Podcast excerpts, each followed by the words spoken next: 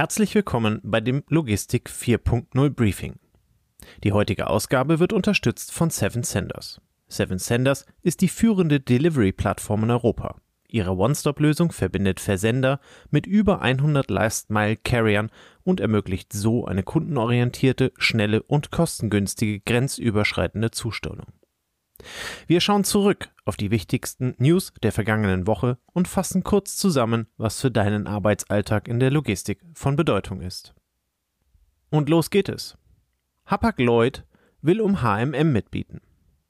Die DVZ berichtet in ihrer aktuellen Ausgabe unter dem Titel Ein Deal, der Sinn ergäbe, über die mögliche Zusammensetzung. Demnach plant die deutsche Reederei Hapag-Lloyd laut diverser Medienberichten eine Mehrheitsbeteiligung an der südkoreanischen Containerreederei HMM. Dieser Schritt wäre ungewöhnlich, da bisher keine Verbindung zwischen den beiden Unternehmen bekannt war. Allerdings ist bestätigt, dass Hapag-Lloyd von dem Finanzdienstleister Samsung Securities bereits einen Verkaufsprospekt erhalten hat und die mögliche Transaktion von Goldman Sachs evaluieren lässt. HMM befindet sich derzeit im Besitz südkoreanischer Staatsunternehmen und hat eine Marktkapitalisierung von rund 6,5 Milliarden US-Dollar. Die Übernahme würde Hapag-Lloyd eine bedeutende Position in der Containerschifffahrt verschaffen und Zugriff auf das Terminalgeschäft von HMM ermöglichen. Aktuell steht Hapag-Lloyd auf Platz 5 der weltweit größten Seefracht-Carrier gemessen in der Toy-Kapazität. Die HMM steht dort auf Platz 8 und wäre somit eine passende Ergänzung für die Hapag-Lloyd, um die eigene Marktpräsenz zu verstärken. Neben zwölf Schiffen der Megamax-Klasse hätte man zudem Zugriff auf die Terminalgeschäfte. Das ist insofern interessant, als dass die HMM unter anderem an der US-Westküste vertreten ist, wo die Hapag-Lloyd derzeit noch keine Karten im Spiel hat. Neben Hapag-Lloyd gibt es noch fünf weitere Interessenten. Sie stammen alle aus dem Raum Südkorea. Der angebotene Teil der HMM hat einen Marktwert von 3,7 Milliarden US-Dollar. Im Artikel wird vermutet, dass die endgültige Entscheidung über den Verkauf vermutlich von der südkoreanischen Regierung mit beeinflusst wird. Letztlich geht es hierbei auch darum, die letzte große koreanische Seefrachtspedition unter Umständen an ein ausländisches Unternehmen zu geben. Die BRICS-Staaten halten eine Konferenz in Johannesburg. In dieser Woche fand der BRICS-Gipfel statt. BRICS steht dabei für die Staaten Brasilien, Russland, Indien, China und Südafrika. Neben diesen fünf Hauptakteuren gibt es eine Reihe weiterer, vor allem afrikanischer Staaten, die zu Gast bei dem Gipfel waren. Das Handelsblatt berichtet über die Inhalte. Dabei stand vor allem eine Ansprache von dem russischen Präsidenten Putin im Vordergrund, der per Video zugeschaltet war. Seiner Aussage nach sei das BRICS-Bündnis auf dem besten Wege, die Wünsche des größten Teils der Weltbevölkerung zu erfüllen. Aktuell ist der Anteil der Bevölkerung der BRICS-Staaten bei 41,1 Prozent. Der brasilianische Präsident Luiz Inácio Lula da Silva betonte auf dem Gipfel, dass es sich bei der BRICS um eine bessere Organisation des globalen Südens handelte. Er sehe nicht, dass man einen Gegenpol zur G7, G20 oder einem anderen Bündnis schaffen möchte. Wir sind wichtig in der globalen Debatte und sitzen gleichberechtigt mit der Europäischen Union und den Vereinigten Staaten am Verhandlungstisch. Mit Blick auf die Zusammensetzung des BRICS-Bündnisses ist sehr schnell die Vormachtstellung Chinas erkennbar. Neben einem großen Anteil der Bevölkerung ist China vor allem der Treiber bei der Wirtschaftsstärke. Mit einem prognostizierten Bruttoinlandsprodukt von 22,4 Milliarden US-Dollar bringt China damit mehr ein als das Doppelte der Summe aller anderen Mitglieder. Die Summe des gesamten Bündnisses beläuft sich auf 25,8 Prozent des weltweiten Bruttoinlandsprodukts. Betrachtet man die Zusammensetzung aus logistischer Sicht, verfügen China und Indien über große Straßennetze. Bei den Wasserstraßen liegt wiederum Russland deutlich vorne, welches gleichzeitig auch die größte Fläche bietet. Q-Terminals beteiligt sich am Hafen Rotterdam. Das aus Katar stammende Unternehmen Q-Terminals betreibt Terminals in Hamad, südlich von Doha gelegen. Im vergangenen Jahr wurden dort rund 1,5 Millionen Toy umgeschlagen. Nun berichtet unter anderem die DVZ darüber, dass das Unternehmen sich in der vergangenen Woche mit einer Mehrheitsbeteiligung von 60 Prozent an der Kramer Holding eingekauft hat. Das Familienunternehmen bietet Logistikdienstleistungen mit Schwerpunkt in Rotterdam an. Dazu Nevet Bizet, CEO von Q-Terminals. Der Einstieg bei der Kramer Gruppe ist ein wichtiger strategischer Schritt für Q-Terminals, da wir unsere Präsenz in Europas größtem Hafen ausbauen werden. Und weiter, die Präsenz von Q-Terminals im Rotterdamer Hafen ist für die Unternehmensgruppe in besonderem und für den Staat Katar im Allgemeinen von strategischer Bedeutung. Das junge Unternehmen Q-Terminals wurde erst 2016 gegründet. Hinter ihm steht mit einer Beteiligung von 51 Prozent die nationale Hafenbehörde Qatar Ports Management Company. Die verbleibenden 49 Prozent entfallen auf Qatar Navigation, einem börsennotierten Logistikdienstleister aus der Region. Für Q-Terminals ist dies nicht die erste Beteiligung. Man betreibt bereits Mehrzweckanlagen im türkischen Antalya sowie ein Terminal in Olvia, was in der Ukraine liegt. Der Schwerpunkt liegt jedoch bisher auf Hamad, wo man rund ein Drittel des Umschlages organisiert. TikTok Goes Logistics Social Commerce ist der Verbund aus Social Media und E-Commerce. Ein vielversprechender Trend, wenn man einigen Branchenexperten glauben mag. Besonders durch die Jahre der Corona-Pandemie wurde die Bedeutung herausgestellt und das Potenzial erkennbar. Die Idee dahinter?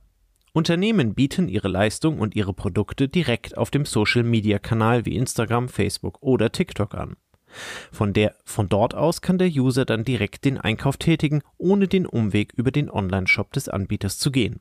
Nun lässt TikTok als erster Social-Media-Kanal aufhorchen mit dem Angebot Fulfilled by TikTok, kurz FBT. Diese logistische Lösung lehnt sich an das Angebot des Plattformmodells an und ermöglicht es den Anbietern, ihre Produkte über TikTok anzubieten und im Falle eines Verkaufes gleichermaßen die logistische Lösung zu nutzen. Im TikTok-Shop können zum Start in Europa Kunden aus Großbritannien Waren einkaufen. Dabei kümmert sich der Social-Media-Anbieter vollständig um die Lagerung, Kommissionierung, Verpackung und den Versand der Waren, die über die TikTok-App bestellt wurden. Aktuell wird eine Same-Day-Delivery versprochen, wenn die Bestellung vor 19 Uhr eingeht. Für Logistiker unter Umständen ein interessantes Business bei aktuell 1,7 Milliarden TikTok-Nutzern. Gerüchteweise ist der Mutterkonzern ByteDance seit 2022 damit beschäftigt, entsprechende Expertise am Markt anzuwerben und geeignete Logistikdienstleister für den Service ausfindig zu machen. Eine offizielle Stellungnahme gibt es an der Stelle nicht in vollem Umfang. Schaut man jedoch auf die Trends, vor allem in China, aber auch in den USA, wo rund 90 Prozent der Nutzer von TikTok dort auch bereits einmal geshoppt haben, ist die strategische und logistische Ausrichtung erkennbar. Die US-Nachrichtenagentur Bloomberg geht davon aus, dass TikTok im laufenden Jahr einen Warenumsatz von bis zu 20 Milliarden US-Dollar erzielen wird. Dabei steht vor allem das Wachstum im asiatischen Markt in der Priorität ganz weit oben. Das Beratungsunternehmen Deloitte schätzt, dass in diesem Jahr die globale Ausgaben für Waren und Dienstleistungen in den sozialen Medien erstmals die Höhe von einer Billion US-Dollar überschreiten werden. Aktuell gibt es den TikTok-Shop noch nicht in Europa. Durch eine Kooperation mit Shopify sind In-App-Käufe aber möglich, die dann logistisch über den Anbieter abgewickelt werden. Bewährt sich das Konzept des Social Commerce über die Grenzen der asiatischen Vorreiter hinaus, dürfte es auch hier nur eine Frage der Zeit sein, bis sich die Mengenströme dahingehend verändern. UPS ist die wertvollste Logistikmarke 2023. Zu dieser Erkenntnis kommt eine Analyse des Unternehmens Brand Finance. Wie die Verkehrsrundschau berichtet, kürt das Unternehmen in seinem Jahresbericht Brand Finance Logistics 25 für das Jahr 2023 die wertvollsten und stärksten Logistikmarken.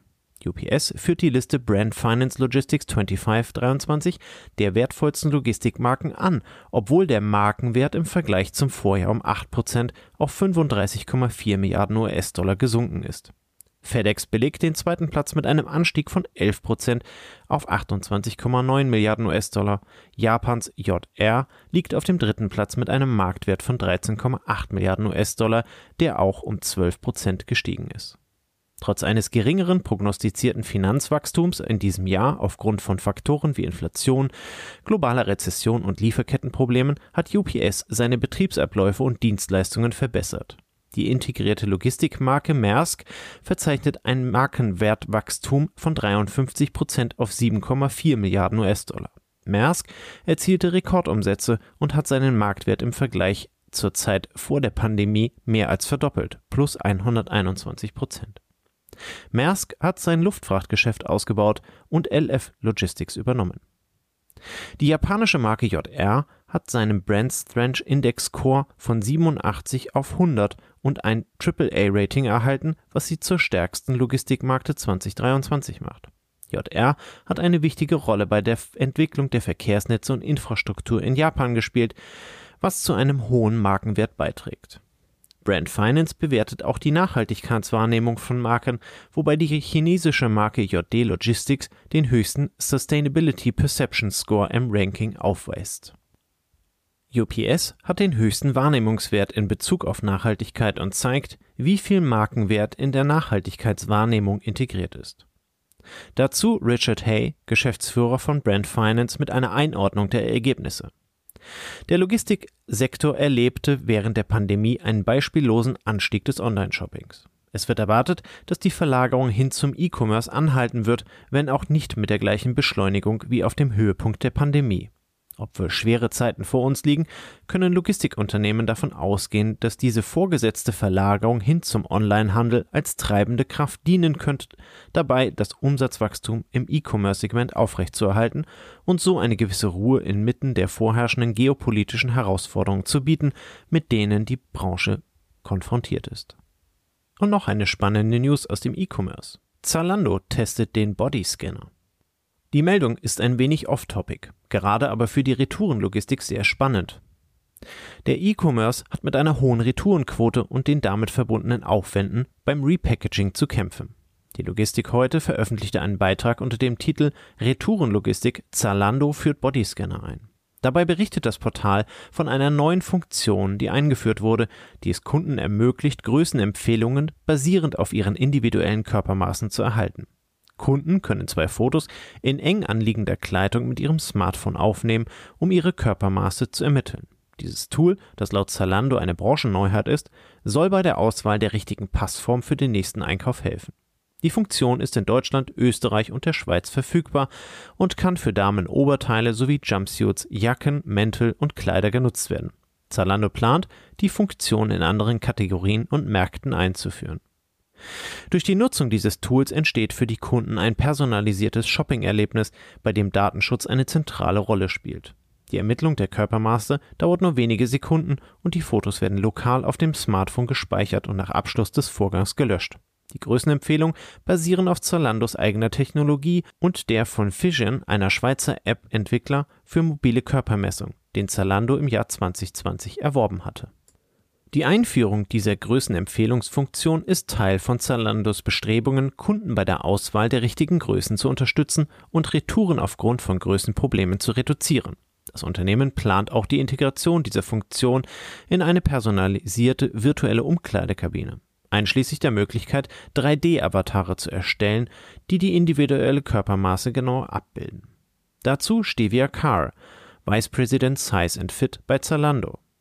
Die Stärkung der Kundenbindung ist uns sehr wichtig. Die richtige Passform anbieten zu können, spielt dabei eine große Rolle. Wir wissen, wie frustrierend es ist, auf einen Artikel zu warten und dann festzustellen, dass er nicht passt. Mit der Einführung der Größenempfehlung auf Basis von Körpermaßen helfen wir unseren Kunden, eines der größten Probleme der Modebranche zu lösen. Laut Handelszeitung werden aktuell rund ein Drittel der Sendungen wegen Passformproblemen an Zalando zurückgesendet. Apropos zurücksenden. Die Deutsche Post plant mit fünf Tagen Laufzeit bei Briefen. In der Vergangenheit berichteten wir mehrfach über die Postnovelle und der damit verbundenen Komplikationen. Längere Laufzeiten im Briefversand wurden bereits angekündigt. Bisher sagt das Gesetz, dass 80 Prozent der Briefe einen Tag nach der Einlieferung zugestellt werden müssen. Verschiedene Entwürfe für, Post, für das neue Postgesetz in Deutschland sehen die Möglichkeit vor, eine neue Briefform einzuführen, den Eco-Brief mit einer Laufzeit von drei bis fünf Werktagen. Dieser Vorschlag zielt darauf ab, die Kosten für den schnellen Transport von Briefen über Nacht zu senken. Dies könnte durch die Beseitigung von Nachtflügen zwischen bestimmten Städten erreicht werden, wobei stattdessen Sprinter für den Transport auf Autobahnen eingesetzt werden könnten. Die Deutsche Post möchte damit insbesondere die Kosten reduzieren, nachdem ihr ein vorzeitiger Portoerhöhungsantrag verwehrt wurde.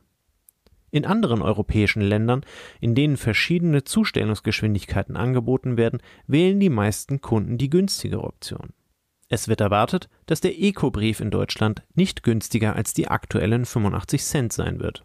Die genaue Preisgestaltung für den Prio-Brief der Deutschen Post ist noch offen, aber der aktuelle Prio-Zuschlag von 1,10 Euro könnte eine Orientierung bieten. Der Prio-Brief wird derzeit vor allem als Alternative zum Einschreiben genutzt. Das neue Postgesetz befindet sich bereits seit einigen Monaten in der Entwicklung. Ein erster Referentenentwurf wird voraussichtlich im Spätsommer oder Herbst vorgelegt, bevor das Gesetz, das auch die Anzahl der Briefkästen und Filialen der Deutschen Post regelt, voraussichtlich im Jahr 2024 in Kraft tritt. Und nun die Zahl der Woche. 890. Laut einer Analyse des Online-Portal Finanzmarktwelt.de liegt der Auftragsbestand für neue Containerschiffe im Juli bei 890 Schiffen. Bedingt durch sehr hohe Frachtraten und riesige Gewinne über die Corona-Jahre haben viele Reedereien und Schiffseigner neue Schiffe in Auftrag gegeben. Mit Blick auf die IMO-Vorschriften ergibt sich zudem der Bedarf, die Flotte zu modernisieren. Insofern sind die 890 neuen Schiffen vermutlich nicht als zusätzliche Kapazitäten zu verstehen. Gemäß dem heutigen Stand machen diese Neubauten rund 30 Prozent der zukünftigen Kapazitäten aus. So sollen noch in diesem Jahr Schiffe mit einer Kapazität von 1,75 Millionen Toy ausgeliefert werden. In 2024 steigt dieser Wert sogar noch auf 1,82 Millionen Toy. In 2025 sind es dann immer noch 1,4 Millionen Toy. Der Auftragsbestand in Euro beträgt der Schätzung aus dem Beitrag nach 90 Milliarden US-Dollar. Kommen wir zu den Veranstaltungen. Nach den wenigen Events in den Sommermonaten starten nun wieder die Events im September. Wir haben heute den Auftakt für euch. Vom 5. bis 9. September findet in München die IAA, die internationale Automobilausstellung statt. Die größte und wichtigste Mobilitätsveranstaltung der Welt bietet Herstellern, Zulieferern, Tech-Unternehmen, Dienstleistungen und Startups vielfältige Möglichkeiten, sich und ihre Leistung auf einem breiten internationalen B2B und B2C-Publikum zu präsentieren. Geboten werden die neuesten Innovationen der Aussteller im Bereich nachhaltiger, intelligent vernetzter Mobilitätslösungen. Im Rahmen der IAA Conference werden Zukunftsfragen der Mobilität mit über 500 Stakeholdern, Visionären, politischen Entscheidungsträgern und Persönlichkeiten, die ihre Sicht zur Mobilität der Zukunft mit der Öffentlichkeit und Industrie teilen, diskutiert. Gleichzeitig wird im IAA Open Space in der Münchner Innenstadt ein Festival für nachhaltige Mobilität erfunden und die IAA Experience lässt Besucher verschiedene Serienmodelle bei Probefahrten und Fahrräder auf zwei Rundkursen im englischen Garten testen. Mehr dazu gibt es im Internet unter iaa-mobility.com. Am 2.12. startet in Köln die Zukunft Personal Europe. Die ZP ist die Nummer 1 in Europa. Hier finden sich exzellente Branchenexpertisen, Trends und Potenziale sowie aktiver Zugang zum kompletten Themencluster der Human Resource Welt. Große Player sind ebenso vor Ort wie innovative Startups. Die Messe steht für offenen Austausch, kreative Vernetzung, interdisziplinären Transfer und überraschende Synergien, die komplexe HR-Arbeit beherrschbar machen. Die Messe läuft bis zum 14.09. Mehr dazu im Netz unter www.zukunft-personal.com. Und zu guter Letzt noch ein Hinweis auf die nächste Ausgabe der Logistik und Recht. Diesmal geht es vor allem um den Menschen. Die Ausgabe erscheint am 6.9.23 und natürlich sind wir auch wieder mit einer kuratierten Selektion an dem Thema zu passenden Logistik 4.0 Folgen vertreten. Vielen Dank für eure Aufmerksamkeit und bis nächste Woche.